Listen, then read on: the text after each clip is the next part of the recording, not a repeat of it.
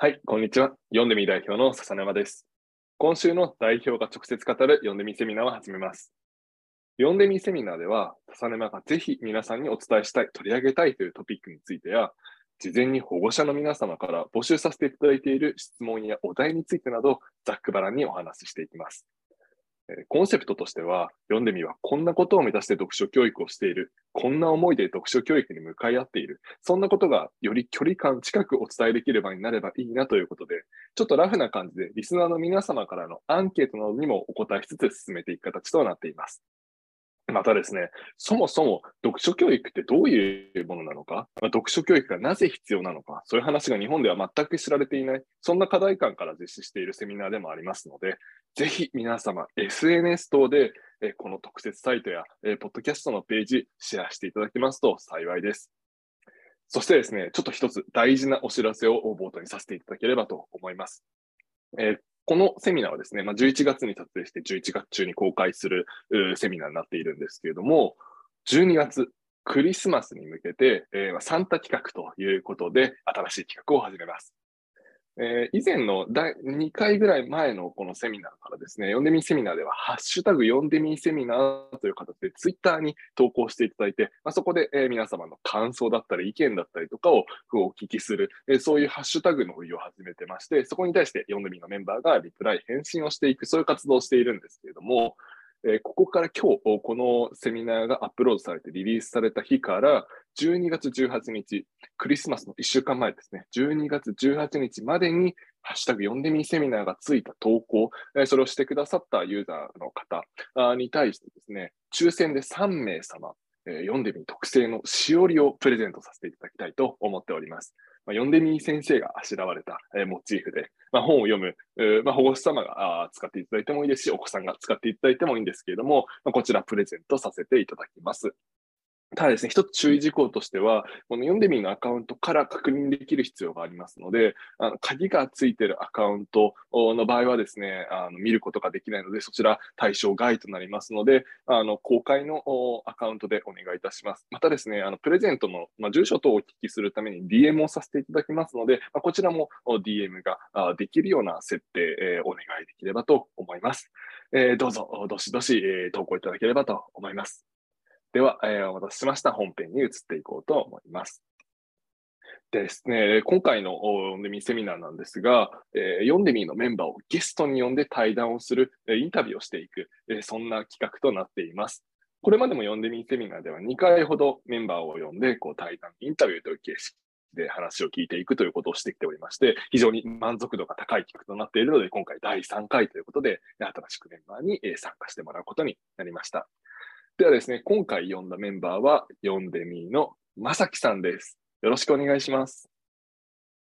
はい、よろしくお願いいたします。読んでみーの渡辺正樹と申します。よろしくお願いします。はい、よろしくお願いします。ではですね、改めてちょっと自己紹介を簡単にお願いします。はい、えっと、渡辺正樹と申します。現在、東京大学の、えっと、文学部の3年生で、えフランス語文学を中心に勉強しております。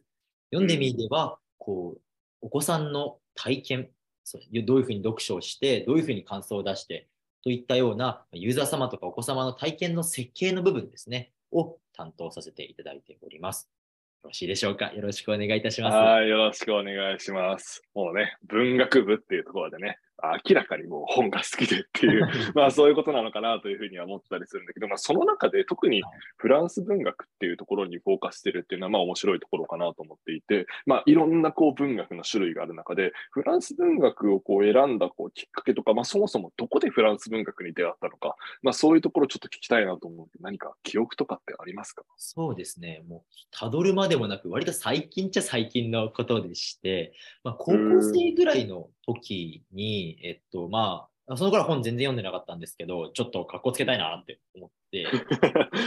まあ、ちょっと海外文学とか読んでたらかっこいいなって思ったのか、まあ、ただ、分厚いのは無理だって話で、ブックオフの110円コーナーの薄い海外文学を読んでた時期がありまして、その中でフランス文学に出会って、今ではこうフランス語っていうところから派生して、いろんなフランス語のこのほ大陸のフランス、えっと、ではないところの、えっと、フランス語を読んでいて、今はアルジェリアの研究を特にしています。なるほど。いや、ありがとうございます。まあ本がもう好きできっとずっと読んでくる中で、まあ今お話の中では高校生ぐらいからって話だったけれども、まあそこからまあ大学生になっても読んでいて今文学をまあ研究してるっていうところだと思うんですが、まあ、この、まあ、読んでみのセミナー聞いてくださってる保護者の皆様、多分小学生ぐらいのお子さん持ってる方が多いかなと思ってまして、でまさきさんは小学生の頃こうどんな風に本を読んでいた、どんな本を読んでいた、そういうところを聞いていきたいんですけど、覚えてるこう印象的なものはありますか？そうですね。もう先ほども申し上げた通り、実はこう、高校生の途中ぐらいまでは全然本をあまり読んでなかったので、ちょっと思い出せる範囲でになっちゃうんですけれども、ちょっとあの高学年に入ってからハリー・ポッターを読んでたかなって記憶はあるんですが、まあ、一番覚えてるものといったら、まず解決論。2番目にウォーリーを探せ。3番目にこのメとかのやつで、まあ、大体4番目ぐらいにちょっと変な生き物図鑑みたいな。あのでっかい写真とちょっとの説明だけ載ってるやつですね。いや、もう今もうすごい共感しちゃって、もうウォーリーを探せが大好きで、はいはい、あの、髪切ってもらうところにね、ウォーリーを探せがもう置いてあったんだけど、あの、毎回同じ本なのに、もう毎毎回それを読んで楽しんでるみたいな、あの、変な子だなって思われてたらしいんだけど、ちょっとそれは置いといて、やっぱりあの読んでみのこうユーザーさん、保護者様からよく聞く話として、はい、まあ、すごいゾロリが好きなんですっていうのはすごい聞いてて、まあ、シリーズだからそれこそ何冊もあって、いっぱい読んでるんですって話を聞きつつ、まあ、例えばツイッターとかでは、アフターゾロリっていう言葉があって、あのまあゾロリの卒業した後、ゾロリよりもちょっと難しくなると、まあ、絵が減ってきて、挿絵がまあちょっと少なくなって、まあ、いわゆる児童書っていう分厚い本に変わっていく、そこが乗り越えられずになかなかゾロリから抜け出せない、アフターゾロリ問題なんて言ったりするんだけれども、やっぱりそこを、まあ、和崎さんはどういうふうに超えて、より難しい児童書にステップアップしていったかは、まあ、そういうところの記憶とかがあったらぜひ聞きたいんだけど、どういうのがありますか？そうですね、まあ、ゾロリから自分は本当にハリー・ポッターぐらいを挟んで、もうあと巨大な空白期間を すごいすごい飛んでるけど。文学に行ってしまってるので、どうしたんだろうって思うんですけれども、でも一つはやっぱり受験の経験があったんじゃないかなというふうに思っていて、まあ、とはいえこう受験をしろっていう話では全然なくて、受験はやっぱりこう国語に限らず、まあ、理解も社会も、もちろん算数とかも、ちょっと難しめな文章に触れる機会っていうのがあって、でもやっぱ特にいいなって思うのは、そのやっぱ本っていう際って一冊長々と読まなくてい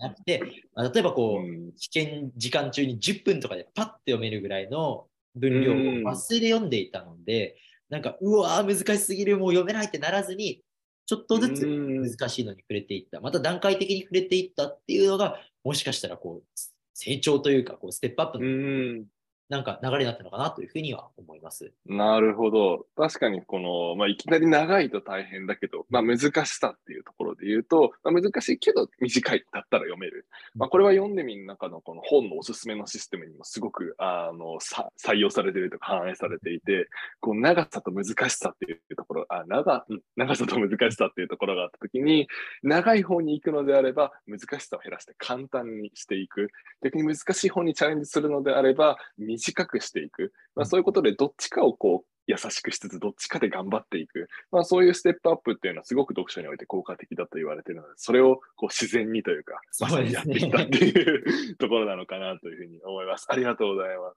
ではちょっとここから先、あの、はい、まあ、定番のこう質問というか、実際じゃあこの読書っていうところをしてきた中で、今どういうふうに生きていて、まあ、それは保護者様にとっては、今子供が本を読んでるって、これ、将来何につながるんだろうっていうところの、まあ、不安だったりに応えるものでもあると思うけれども、じゃあちょっと、まさきさんの例で言うと、はい、こう、読書がどう役に立ったか、じゃあまずはじめに勉強っていうところから今、中学受験の話もあったので、ちょっとそのあたりでどう役に立ったか教えてください。はい、そうですね。中学受験っていうふうになると、まあ、あの、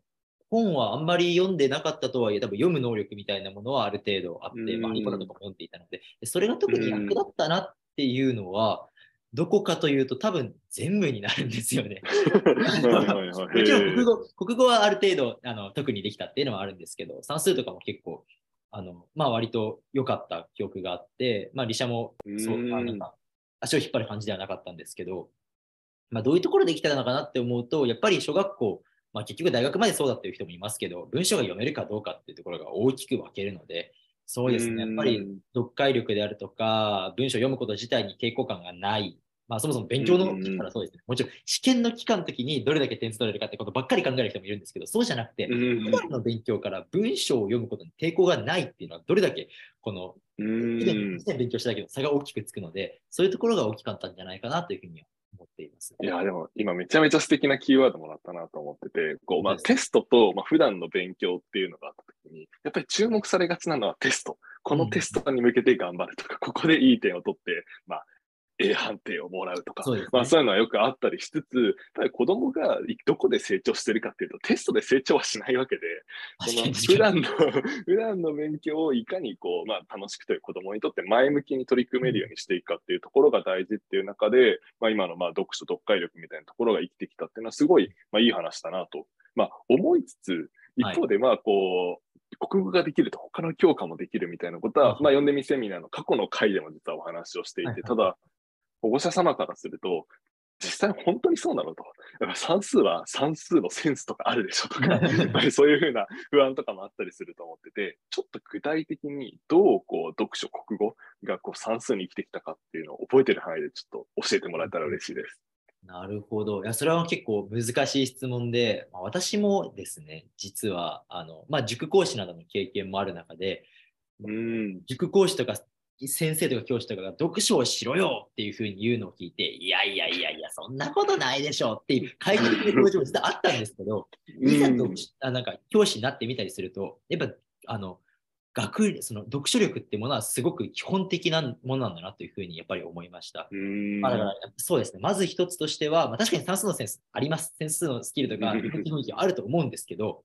まあ、ある程度までほとあもっと言えば、ほとんどの段階までは、その基本的な学力とか、文章を読めるかどうかっていうに大きく左右されるっていうのは、まず間違いがないかなというふうに思います。で、もう一つなんですけど、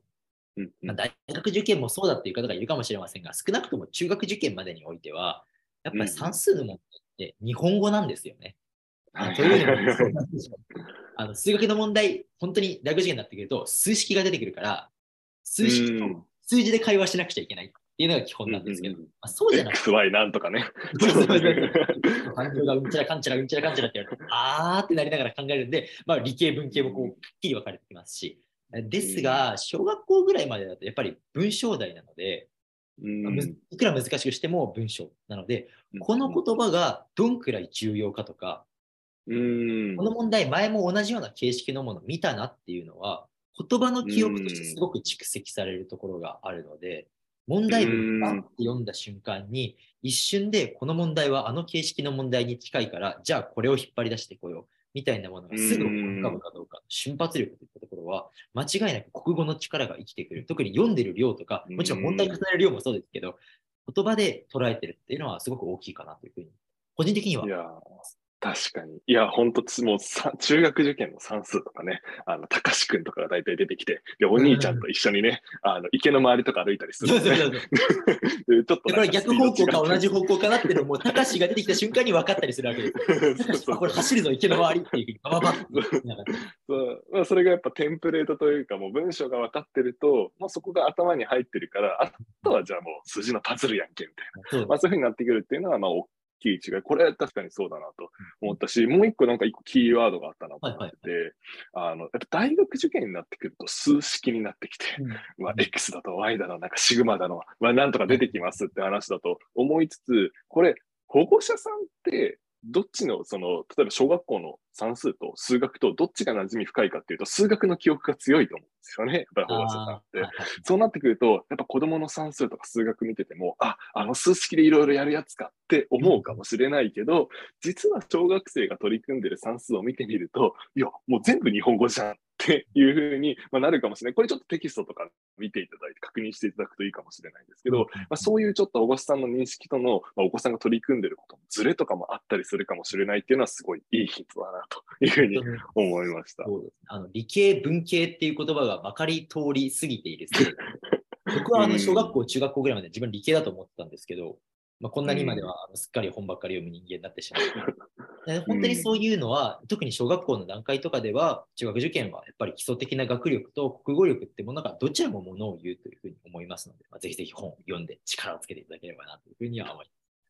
ありがとうございます。えー、じゃあちょっと大学受験っていうところにもちょっと触れておきたいなとは思うんですけれども、はいはい、あの、まあ、大学受験は結構数式とかも出てきて、なかなかこう難しくなってくるっていうところで、一方でやっぱり読書がこう何か生きてくるところがあったとか、何か変わったことがあったっていうのがあれば知りたいんだけど、なんか思いつくものありますか？そうですね。まあそんなに長く時間をかけていたわけではないんですが、まあ、やっぱり国語は楽しかったですね。あの、えー、大学の問題をやるにせよ、いわゆるセンター試験、一次試験の問題をこうやるにせよ、まあ、結構こういうのもなんですけど、読んだことある作家の文章とかが、ボコボコあ、知ってる、これ読んだことある。抜粋されてるけど、前も後ろも知ってるよみたいなことがあって、結構それずるずるだね。楽しみながら読んでたような気が、でも本当に楽しかったですね、それは。すごい楽しみながらやってたっていうことを覚えてます。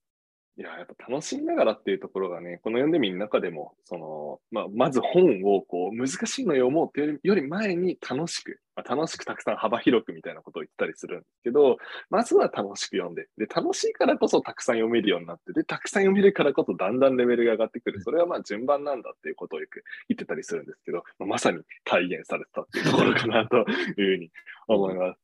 じゃあちょっと次のトピックというところで、はい、まあ、この読んでみセミナー聞いてる方、まあ、ほとんどが保護者様、今お子さんを、まあ、小学生ぐらいのお子さんいらっしゃる方だと思うんですけど、うん、じゃ実際、えー、本とか、まあ、言葉語彙力みたいなところに対して、あのわあまさきさんのその親が、はい、あの何かしてくれてたとか、なんか保護者さんにこれしてもらってよかったなとか、えー、そういうのをなんか覚えてたら聞きたいなと思うんですけど、なんかありますか？まあ、いくつかあるんですけど、まあ、一つはこう図鑑とか買ってもらってたっていうのはすごく大きいと思いますね。なんかやっぱ本とかあのすぐ単純にあの、まあ、あんまりそその頃は読書家ではなかったんですが、とりあえず形ではたくさんこう与えられていて、本を開く話の抵抗感はなかったのは、まあ、大きいかなというふうに思います。まあ、もちろんあの雑学の本、さっき言った生き物の本結構ね。あともう一つあって、なんかこれは実はなんていうセミナー撮影する前に、笹沼さんとちょっとお話ししたんですけど、あ 笹沼さんも実は親からこう保護者の方からやられてたことがあるみたいな話をされてたよ。いや、そう、そうなんですよね。なんか、あの、まさきさんがそれを言っていて、いや、俺もそれされてたわっていうふうに 思って、僕たち二人は割とこう読んでみる中でも、こう言っちゃ、言い方悪いです。口が達者なメンバーっていうか。まあ、こう、ある程度、こう、まあ、議論とかの中で、こう、リードをか、まあ、することが多いようなメンバーにはなっているんですけど、はい、まあ、その僕らが、まあ、共通して、あの、親からやっていた、もらったことがあるということなんですよね。はい。で、それなんですけど、まあ、じゃあ、これはでは、次の、あれですね、次回のセミナーのお楽しみということで、あの前編後編に分けて、取っておこうかなというふうに思います。はい、ありがとうございます。はい、ということでですね、まあ、ちょっとここから、はい、今回はここで前編ということで終了にしていこうかなと思うんですけど、今回初めての読んでみせみな取り組み、前後編に分けるということをやっていこうかなと思います。めちゃめちゃ話したいことがたくさんあった。意見あるんですけど、はい、えー、今回もですね、このポッドキャスト特設サイト両方ともシェアが OK になっております。ぜひ、こう、お友達の皆様、えー、周りの方に LINE や Twitter、Instagram、ブログ等で共有していただけると幸いです。またですね、いつもながらになるんですが、アンケートがついております。えー、こちらのアンケート、まあ、お便りいただければそちらの方をご紹介したり、お悩みにご回答したり、また答えきれないものに関しては、まあ、あのツイッターの方のハッシュタグをつけて、えー、それに対してこう回答をツイッターで載せていたりしますので、ぜひぜひ、えー、アンケートの方をお答えください。また、冒頭でお話ししました通り、このポッドキャストが公開された日から12月18日、クリスマスの1週間前までですね、あの、ハッシュタグのキャンペーン、プレゼントキャンペーンしておりまして、抽選で3名様にこのハッシュタグをつけて投稿してくださったくださった方の中で、抽選で3名様に、えー、しおり、読んでみ特典のしおりのプレゼントをしておりますので、ぜひぜひ投稿してください。ありがとうございました。それではまた、来週後編をリリースさせていただきます。